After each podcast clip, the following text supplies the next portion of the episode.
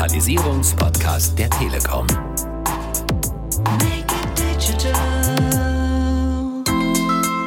Deswegen ist das 5G-Thema ein extremes Plus, sei es was das Effizienzthema und das Zeitmanagement betrifft, sei es was die finanziellen Mittel und Kosten für das Unternehmen oder die Interessengemeinschaft betrifft, aber auch mit einem Blick auf die Umwelt natürlich einen extremen Effekt, wenn nicht diese Ströme umherreisen müssen. Make it digital. Herzlich willkommen zum Podcast der Telekom rund um das Thema Digitalisierung, Digitalisierung einfach machen. Mein Name ist Dominik Hennis und ich führe heute durch diese Podcast-Folge. Schön, dass Sie reinhören und dabei sind. In der aktuellen Staffel dreht sich ja alles rund um 5G. Also was kann der neue Mobilfunkstandard eigentlich? Wo gibt es 5G schon und wozu braucht man es? All das haben wir schon unter die Lupe genommen und heute sprechen wir mit zwei Startups aus unserem TechBoost-Programm. Das ist einmal Martin Plutz von Oculavis. Hallo Martin. Hallo. Und der Hans Elsner von Room. Hi Hans. Hi. Vielleicht möchtet ihr euch kurz unseren ZuhörerInnen vorstellen. Also, wer seid ihr? Was macht euer Startup? Wie groß ist das Team? Vielleicht eine relativ kurze zwei bis drei Sätze. Martin, beginn doch mal kurz. Ja, Martin Plutz, einer von drei Gründern der Oculavis GmbH. Wir sitzen in Aachen, haben uns da vor etwas über fünf Jahren aus ähm, Forschungskontext heraus gegründet und sind jetzt von drei Gründern auf über 60 Mitarbeiter, organisch, rein organisch angewachsen. Und ja, freue mich heute ein bisschen mehr über uns zu erzählen. Hans, wie ist bei euch? Hallo, ja, mein Name ist Hans Elstner. Ich bin Gründer und Vorstand der Room AG und wir sind jetzt mittlerweile ja ein bisschen was über 80 Mitarbeiter, haben 2018 unseren Go-to-Market gemacht mit den ersten vorsichtigen Schritten und haben eine Experience Cloud entwickelt, mit der alle Belange von 2D, 3D, AR und VR in atemberaubende Erlebnisse umgesetzt werden können. Und wir wollen natürlich gleich wesentlich näher nochmal auf eure Unternehmen eingehen. Jetzt vorab vielleicht nochmal kurz die Frage an euch beide. Ihr hattet ja quasi die Produktentwicklung beziehungsweise all das hat ja auch stattgefunden, bevor 5G quasi in diesen Markt wirklich eingedrungen ist. Aber wie hat das Thema 5G euch unterstützt in euren Lösungen? Ähm, Hans, fang gerne an. Ja, das, was ich ja eben schon geteasert habe, wir sind auch sehr, sehr viel im Bereich 3D unterwegs, AR und VR. Und äh, wie man sicherlich sich vorstellen kann, ist das eine relativ datenhungrige Domäne, in der wir uns da austauschen. Mhm. Und bisher war unser Fokus natürlich sehr, sehr stark darauf, Datenmengen zu reduzieren, Bandbreite einzusparen, um eben möglichst überall verfügbar zu sein.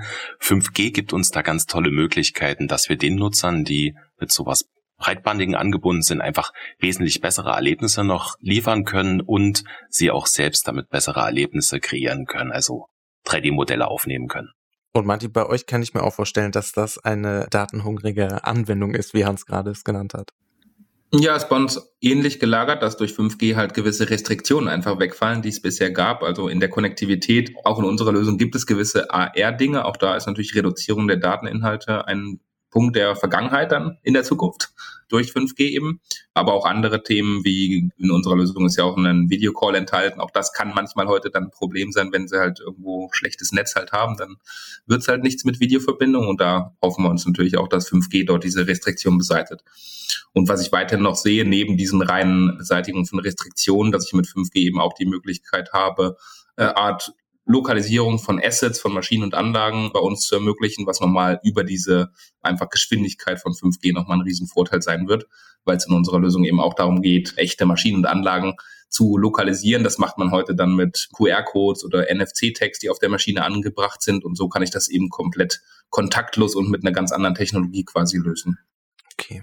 Das heißt aber auch bei euch beiden, die Anwendung wäre ohne 5G möglich, aber Martin, um jetzt auch nochmal bei Oculavis zu bleiben, ihr habt halt einfach andere Restriktionen, würde es 5G äh, quasi nicht geben und könnt jetzt die Anwendung wirklich ja zu 100 Prozent anbieten.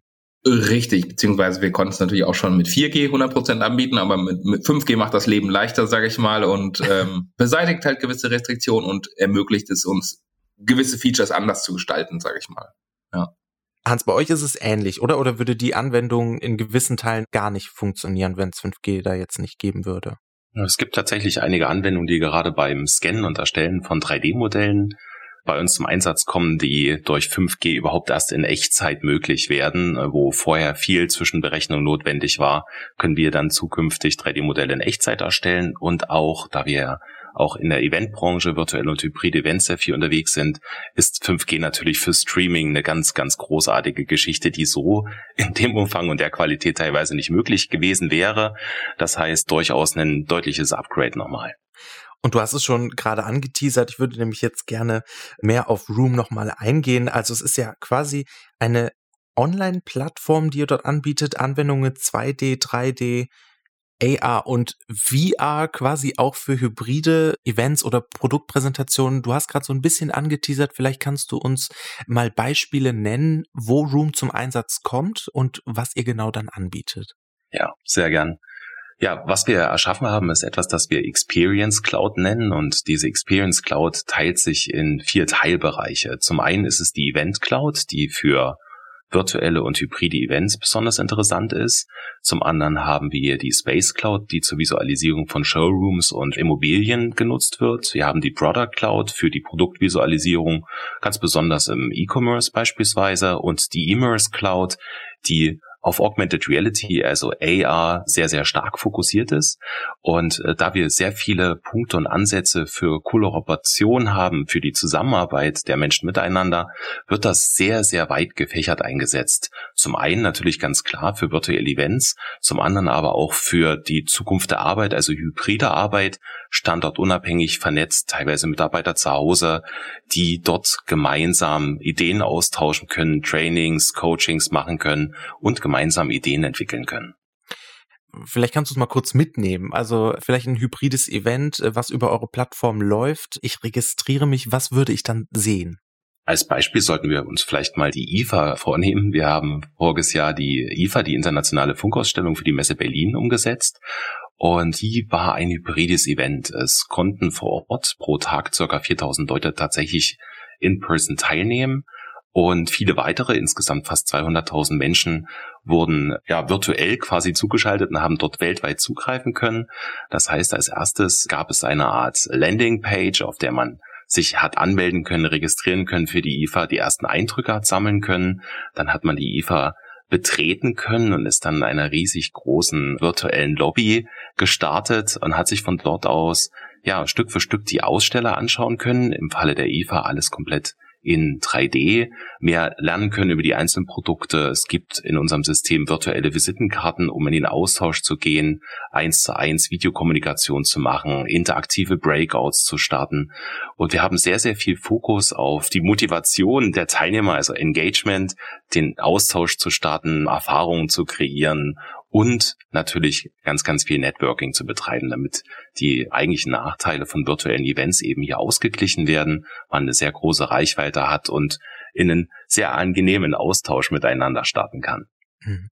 Und dadurch, dass ihr jetzt auch so verschiedene Clouds anbietet, du hast auch gerade schon verschiedene Anwendungsbereiche genannt. Also man kann das Produkt eigentlich ja nicht auf eine gewisse Branche jetzt packen. Also da seid ihr wirklich breit unterwegs.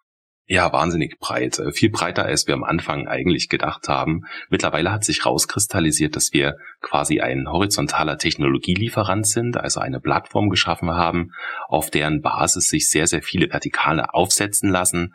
Wir kommen zum Einsatz in der Eventbranche, wir kommen zum Einsatz bei Produktherstellern im Tourismus, ganz, ganz viel in verschiedenen Industrien, aber auch in der Ausbildung und in der Education-Branche. Und dort wird es eingesetzt für die unterschiedlichsten Zwecke. Zum einen natürlich für Vermittlung von Lerninhalten, sehr, sehr viel, auch für das Aufsetzen von Konferenzen, Messen, Webinaren, kompletten Event-Plattformen, wo Unternehmen sich dafür entschieden haben, wirklich alle ihre Events, egal ob äh, Präsenz, Hybrid oder virtuell mit uns umzusetzen. Es wird aber auch oftmals genutzt in beispielsweise Online-Shops, oder, was ich gerade schon sagte, für touristische Zwecke. Wir haben äh, eine Möglichkeit, mit unserem System beliebige virtuelle und augmentierte Pfade weltweit aufzusetzen. Und das kommt auch schon oft zum Einsatz. Das heißt, dass dann beispielsweise in äh, Fußabdrücken, die zu sehen sind, plötzlich per Augmented Reality Saurier erscheinen und man dort mehr über die erfahren kann. Jetzt habe ich mich gefragt, diese Breite natürlich, die ihr jetzt zum Glück bedienen könnt, weil das sind ja wirklich nochmal völlig neue Anwendungen, die es auch in diese Bereiche ja zu pushen gilt. Das wurde natürlich auch durch die Pandemie bei euch begünstigt. Also es waren ja viele Bereiche, die dann auf einmal ja digital mussten, wo ihr natürlich auch eine perfekte Plattform bieten konntet. Das war eigentlich ganz spannend. Wir hatten so 2018 unsere ersten vorsichtigen Schritte auf den Markt zugemacht, wollten nun äh, 2019 uns noch ein bisschen vorbereiten und 2020 so richtig durchstarten hatten Kapital eingesammelt, waren bereit und äh, hatten auch schon die ersten großen Unternehmen, die bei uns unterzeichnet hatten. Jetzt kam die Pandemie und im ersten Moment haben tatsächlich erstmal viele Unternehmen ihre Marketingbudgets eingefroren und wir dachten, oh je, was wird das? Wir hatten uns für circa 30 Events angemeldet, Messen europaweit, weltweit teilweise. Die wurden nun alle Stück für Stück abgesagt und als erstes äh, standen wir da und haben gedacht, oh je, das kann ganz schön bedrohlich werden für uns. Und wir haben dann sehr, sehr schnell gesagt, wir müssen irgendwas machen, eine Art virtuelle Eventplattform für uns aufsetzen, dass wir trotzdem sichtbar sind. Und das, was wir für uns aufgesetzt haben und kommuniziert haben, ist dann in so kurzer Zeit so gut angekommen, dass viele Firmen mit uns virtuelle Messen gemacht haben. Wie gesagt, die Messe Berlin auch und viele andere große Kunden auch. Und dadurch war sie dann schließlich für uns durchaus ein Treiber und auch der Digitalisierungsdruck und auch die Bereitschaft der Menschen mittlerweile sich gerade in Deutschland und Europa dort auf die Digitalisierung einzustellen, das hat uns jetzt rückblickend tatsächlich sehr, sehr geholfen. Aber als erstes war es erstmal Schrecken. Ja, ich meine, im Endeffekt, das hat ja quasi euren Start so ein bisschen bestimmt. Jetzt hoffen wir mal, dass die Pandemie irgendwann mal rum ist. Dann wird natürlich vielleicht viel Altgelerntes wieder losgehen. Ich sag mal, die IFA vielleicht wieder vor Ort, auch Lerninhalte wieder ein bisschen mehr vor Ort. Wahrscheinlich wird euch an irgendeinem Punkt die Frage gestellt, okay, aber warum trotzdem online? Also warum trotzdem über eure Plattform lieber mal Events machen? Wie würdet ihr da argumentieren? Die Frage habe ich jetzt natürlich nicht schon zum ersten Mal gehört. Ähm, und äh, das ist ganz spannend. Die Frage beantworten eigentlich unsere Kunden und die vielen Anfragen. Wir haben sehr, sehr viele große Unternehmen im Enterprise-Segment, die sich dafür entscheiden, unsere Plattform für alle ihre Events zu verwenden und das so zu machen, dass es keine Rolle spielt, ob es für Präsenz-Events ist oder eben hybrid oder virtuell. Das heißt, die Plattform wird genutzt für das Teilnehmermanagement, fürs Ticketing. Und das ganz Spannende ist, je nachdem, was es für ein Event ist, macht das ganz viel Sinn, das Ganze rein virtuell abzuhalten. Also ich sag mal zum Beispiel Webinare waren schon immer Webinare und werden es sicherlich auch immer bleiben. Das heißt, man wird sie im Web abhalten.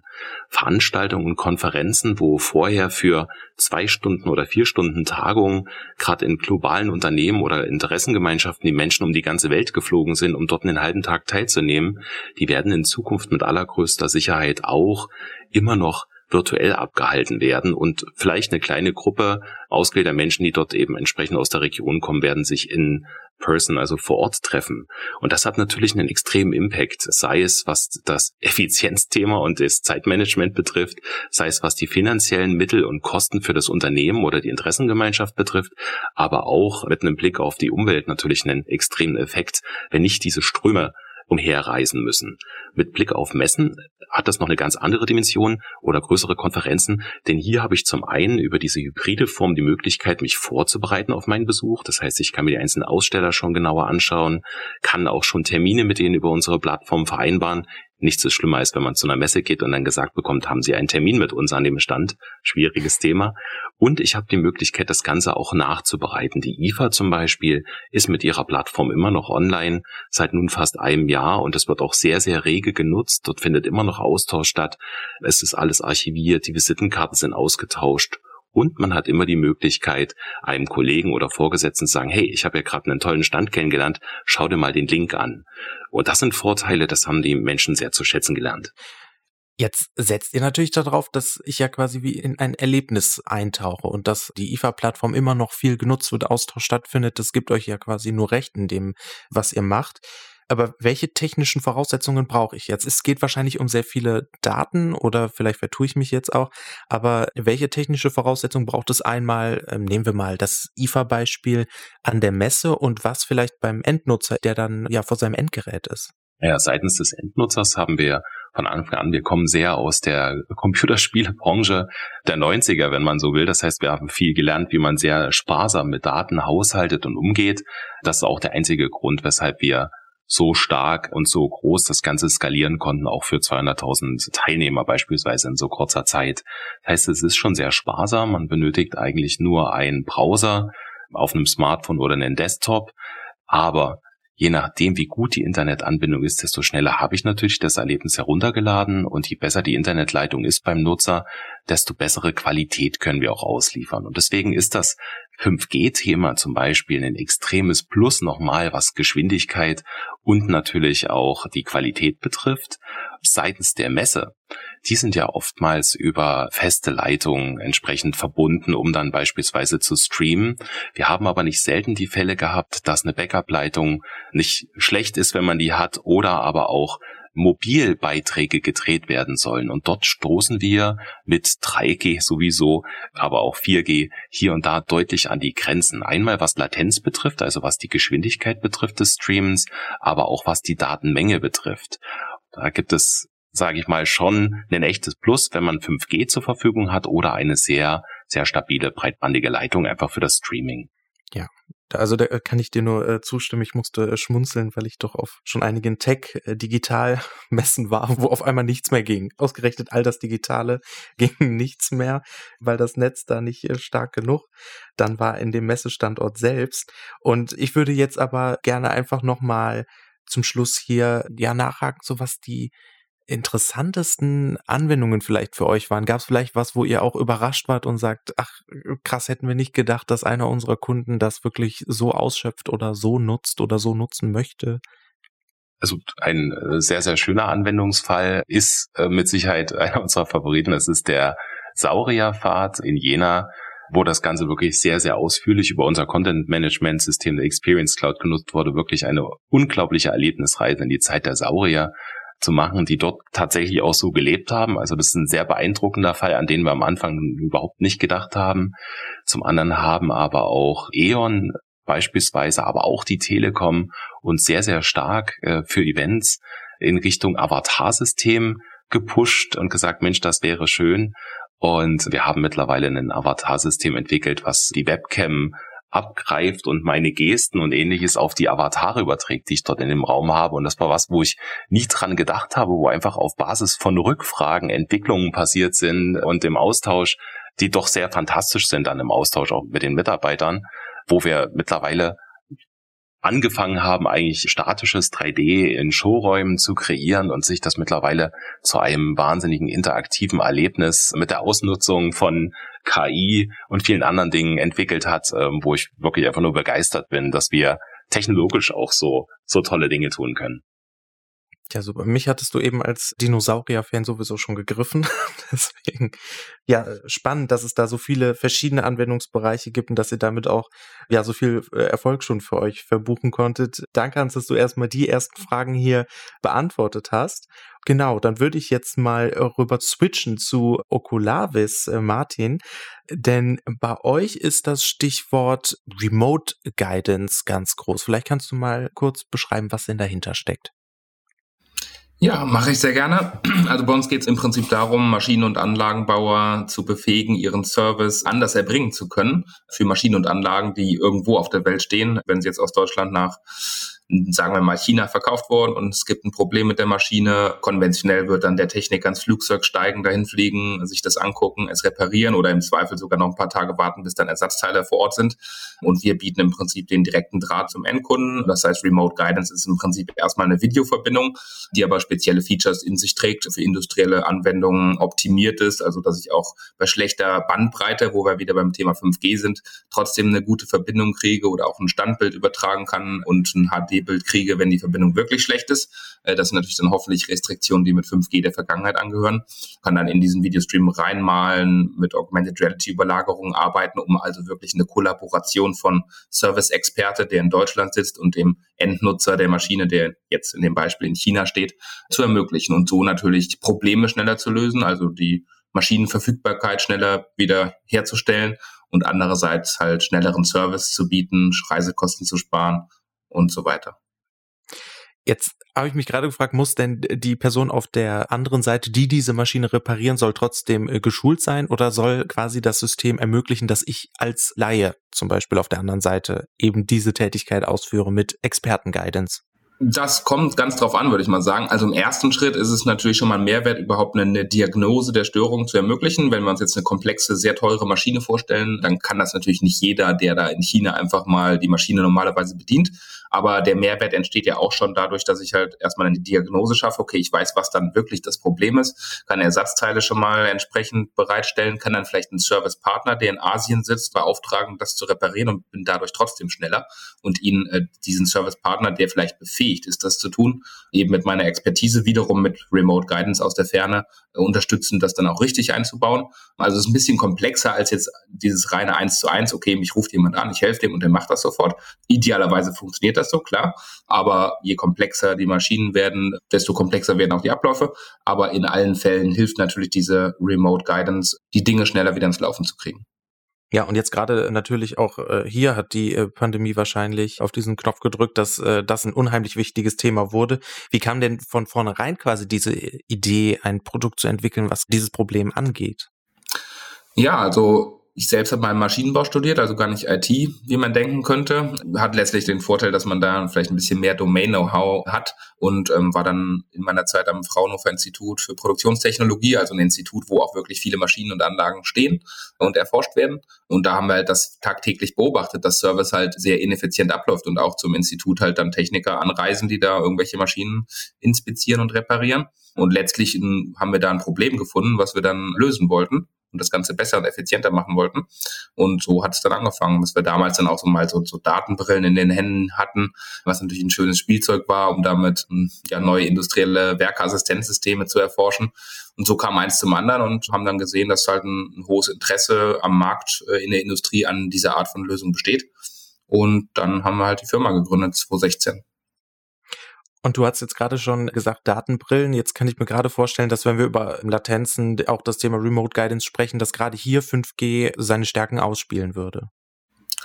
Absolut, das ist richtig. Ähm, wenn man heute eine gute 4G-Verbindung hat, ist auch schon erstmal alles soweit okay.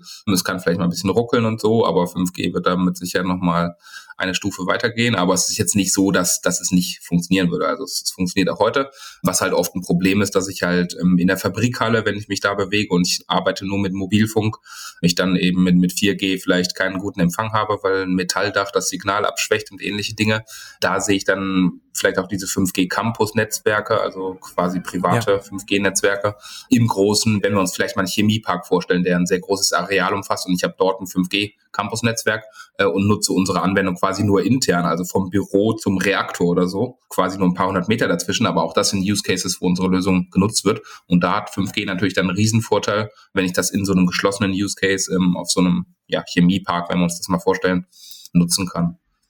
Ja, du hast gerade schon Use Case gesagt. Ich war nämlich jetzt auch gerade irgendwie überrascht von der Idee, die ja total simpel ist, aber auf die ich nicht gekommen bin, dass man es ja auch rein intern nutzen kann, allein schon auf einem sehr großen Areal. Was sind denn so Branchen, Zielgruppen, die ihr anspricht oder mit denen ihr bereits zusammenarbeitet? Ja, also wir haben im Prinzip zwei primäre und eine sekundäre Zielgruppe, wenn man es mal so sieht. Ungefähr 50 Prozent unserer Kunden sind Maschinenbauer, also die die Maschinen bauen und in Verkehr bringen, also große Maschinen und Anlagen in der Regel, die halt weltweit verkauft werden und dann auch Service erbracht werden muss für diese Maschinen und Anlagen.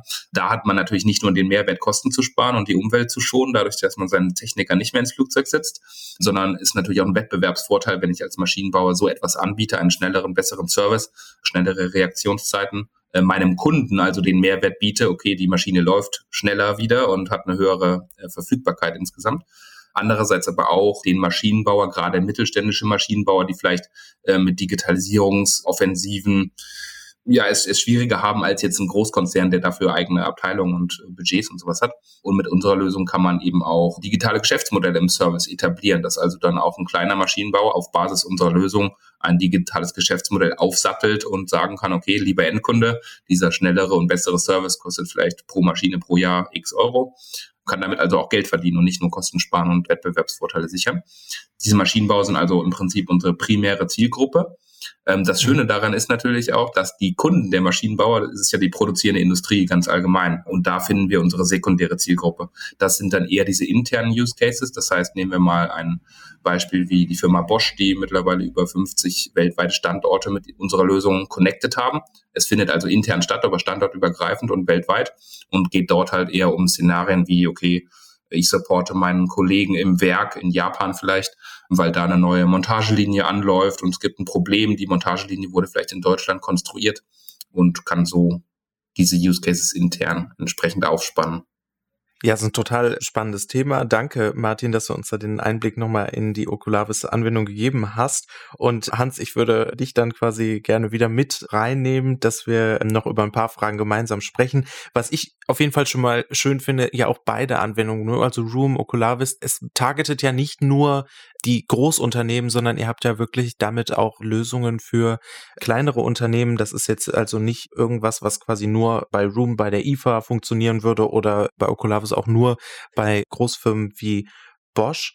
Das finde ich auf jeden Fall schon mal einen sehr, sehr schönen äh, Ansatz. Und wenn wir jetzt nochmal auf 5G zurückkommen und wir die Entwicklung dieses Mobilfunkstandards betrachten, was ist mit der Weiterentwicklung noch alles für euch möglich? Gibt es da noch Bereiche, in die ihr vorstoßen wollt jetzt mit 5G? Hans, vielleicht erstmal in deine Richtung. Ja, also wie du schon richtig gesagt hast, liegt es ja in der Natur von einem Software-as-a-Service-Plattformanbieter, wie wir es sind, natürlich sich nicht nur auf Enterprise-Customer zu fokussieren, sondern es eben ja auch deutlich weiter in der Nutzung äh, rauszugeben. Wir haben beispielsweise auch Anwendungen, die für eher kleine Geschäftskunden oder sogar Privatanwender sind, wie das Scannen von 3D-Modellen. Und der 5G-Standard bietet da natürlich ganz, ganz spannende Möglichkeiten. Äh, zum einen, dass ich mit mehreren Menschen gleichzeitig äh, Scans durchführen kann, an verschiedenen Orten ein großes Gebäude zum Beispiel scannen kann und das Ganze in Echtzeit auf Surfern zusammengesetzt wird. Zum anderen bietet es aber auch für die Kommunikation und das Streaming natürlich extreme Möglichkeiten. Will ich nicht zu sehr aus dem Nähkästchen plaudern, äh, woran wir arbeiten. Wir, wir forschen gerade relativ viel, auch mit Universitäten gemeinsam aber der Standard bietet da gerade in dem Erstellen von 3D-Modellen und im Streaming und auch in der Nutzung von 3D enorme Möglichkeiten. Okay, dann werden wir da wahrscheinlich bald noch mehr hören. Und äh, Martin, wie sieht das bei euch aus? Da sind wir ähnlich aufgestellt im Prinzip. Also wir machen auch einige Forschungsprojekte im Bereich 5G. Hier auch unser Standort in Aachen und unser Background hier am Fraunhofer hat da auch einen mhm. Vorteil. Wir haben ein sehr, sehr großes Campus-Netzwerk hier in Aachen. Ich glaube, das ist Europa größte sogar, äh, wo auch die Telekom mit involviert ist und wir da gemeinsam auch Showcases haben. Das vor, vorweg, also viel im Bereich Forschung, was noch nicht in unserem Produkt vorhanden ist. Aber es geht meistens um die Themen Maschinendaten, Visualisierung, also dass ich während dieser Remote Guidance, um bei dem Beispiel zu bleiben, halt nicht nur eine Videoverbindung habe, sondern auch eine Datenverbindung zu der Maschine und in Echtzeit halt sehr große Datenmenge streame zu dem Experten, der also dann sehen kann, okay, ähm, die Maschine hat vielleicht eine Störung, weil gewisse Parameter äh, der Maschine aus dem Ruder laufen. Diese Verbindung kann ich natürlich heute auch schon herstellen, aber wenn es um wirklich große, viele Sensordaten gleichzeitig in Echtzeit geht, dann hat 5G wiederum einen ganz klaren Vorteil. Und äh, ja, ich äh, habe gerade kurz gestockt, weil ich privat hasse ich diese Frage, aber ich stelle sie euch und euren Anwendungen trotzdem. ähm, wo seht ihr euch denn in fünf bis zehn Jahren? genau, Martin, fang gerne an. Wo sehen wir uns? Also wir ja, sind ja schon stark wachsendes Unternehmen, gehen jetzt die ersten großen Internationalisierungsschritte Richtung China und USA. Da geht es also erstmal in den nächsten ein, zwei Jahren ganz konkret weiter und ja, bauen die Lösung natürlich weiter auf. Und ich, ich sehe uns natürlich als Marktführer im Bereich Remote Guidance Lösungen für den Maschinen- und Anlagenbau. Hans, wie sieht es bei euch aus? Ja, das klingt auf jeden Fall vertraut. Wir haben ähm, gerade vor ein paar Monaten unsere erste Niederlassung in den USA gegründet, beziehungsweise dort ein Unternehmen gegründet, sind äh, auch gerade dabei in den USA mit den ersten Schritten Fuß zu fassen. In China ebenfalls, weil viele Unternehmen eben auch eine Verfügbarkeit in China einfach erwarten, der eigenen Leistung und gehen gerade Stück für Stück auf mehr und mehr Partner in der ganzen Welt zu, um uns ein äh, Partnernetzwerk in möglichst allen ja, gängigen Ländern äh, der Erde zu erschließen. Das läuft äh, zunehmend sehr, sehr gut und planen in den nächsten, ja, sagen wir mal, fünf Jahren Stück für Stück uns auszubauen als Marktführer in dem Bereich 3D-Marketing und auch in dem Bereich Experience Cloud sehr, sehr stark aufzustellen. Auf jeden Fall beides wirklich sehr, sehr spannende Anwendung und ich drücke euch beiden natürlich die Daumen. Ihr habt es äh, bis hierhin ja schon sehr, sehr weit geschafft, aber auch, dass quasi dieser Zeithorizont fünf bis zehn Jahren äh, so wird, wie ihr euch das vorstellt. Und äh, wir haben ja eben auch kurz ja schon gehört, es sind eben nicht nur die großen Enterprise-Kunden, die an eure Lösungen rankommen. Deswegen einfach nur nochmal hinten rangestellt die Frage, wenn ich jetzt beim Zuhören denke, ah, das Thema, das ist doch interessant für mich, wie kann ich am besten mit euch in Kontakt treten? Hans, wie ist es bei euch?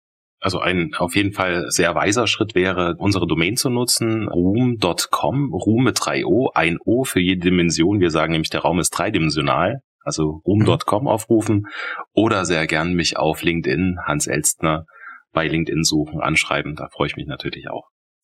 Und Martin, bei euch geht's auch gut über die Domain, oder? Natürlich, natürlich, klar. Also okulavis.de kann man googeln, findet man auch schnell, denke ich oder auf LinkedIn genauso. Nochmal ein Wort zu den Mittelständlern, ähm, was du eben noch mhm. sagtest. Ähm, also nicht nur für die großen Enterprise-Kunden. Da sind natürlich vielleicht eher so diese Campus-Netzwerke von 5G interessant. Aber wenn es jetzt ja. um unsere Lösung allgemein geht, ist gerade auch der Maschinenbau Mittelstand, der natürlich irgendwo das Rückgrat der deutschen Maschinenbauindustrie bildet. Also da sind ja weniger Großkonzerne unterwegs. Und typischerweise diese mittelständischen Maschinenbauer, die produzieren in, und entwickeln in Deutschland, verkaufen aber global. Und damit hat man eben auch genau diese Herausforderung des, des globalen Service, den erbringen zu müssen. Das kann ich natürlich über Servicepartner auch weltweit tun. Und mit unserer Lösung kann ich das eben zentralisiert in Deutschland tun. Auch das Thema Fachkräftemangel hören wir oft, dass die Maschinenbauer Schwierigkeiten haben, Leute zu finden, die die Lust heute haben, dann durch die Welt zu jetten und Maschinen zu reparieren, sage ich mal ganz platt. Das ist auch ein Generationenthema, das wandelt sich ähm, auch vor dem Hintergrund Klimawandel. Äh, sehen das die Leute halt auch nicht mehr ein, dass ich wegen sowas ins Flugzeug steige und damit CO2-Ausstoß produziere. Also sind ganz viele auch Querschnittsthemen, die da irgendwo mitschwingen. Und äh, gerade der Mittelstand ist eine sehr, sehr gute Zielgruppe und auch eine sehr offene Zielgruppe. Und ja, wenn Sie mehr erfahren wollen oder mit mir weiter diskutieren wollen, dann, wie gesagt, einfach bei Google suchen und dann kontaktieren. Genau. Und auch jetzt an alle ZuhörerInnen, wenn sie sich denken, ja, das äh, Thema, das interessiert mich, hier möchte ich mehr erfahren oder vielleicht die Anwendung auch für mein Unternehmen nutzen. Die Links zu den Websites, die verlinken wir Ihnen natürlich auch in den Show Notes. Und bis dahin erstmal ganz, ganz herzlichen Dank an Martin Plutz von Oculavis und Hans Elstner von Room. Danke, dass ihr euch beide die Zeit genommen habt. Danke dir. Danke für die Einladung. Und vielen Dank auch an alle ZuhörerInnen. Weitere Informationen zu dem, was wir heute besprochen haben und alle weiteren Folgen der 5G-Staffel, die finden Sie im Netz unter telekom.de slash podcast. Das Ganze gibt es natürlich auch auf allen Streaming-Plattformen wie Spotify, Deezer und Apple Podcast. Und wenn Ihnen die Folge gefallen hat, dann freuen wir uns über ein Like. Klicken Sie gerne auch auf Abonnieren, dann verpassen Sie keine weitere Folge unseres Podcasts. Und wir möchten auch gerne wissen, welche Themen Sie rund um 5G eigentlich noch interessieren. Schreiben Sie Ihren Themenwunsch gerne direkt unter die aktuelle Folge auf telekom.de slash podcast. Ich verabschiede mich und sage Tschüss bis zur nächsten Folge von Digitalisierung einfach machen, dem Podcast der Telekom rund um das Thema Digitalisierung. Tschaußen!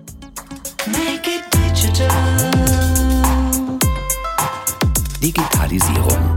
Einfach machen.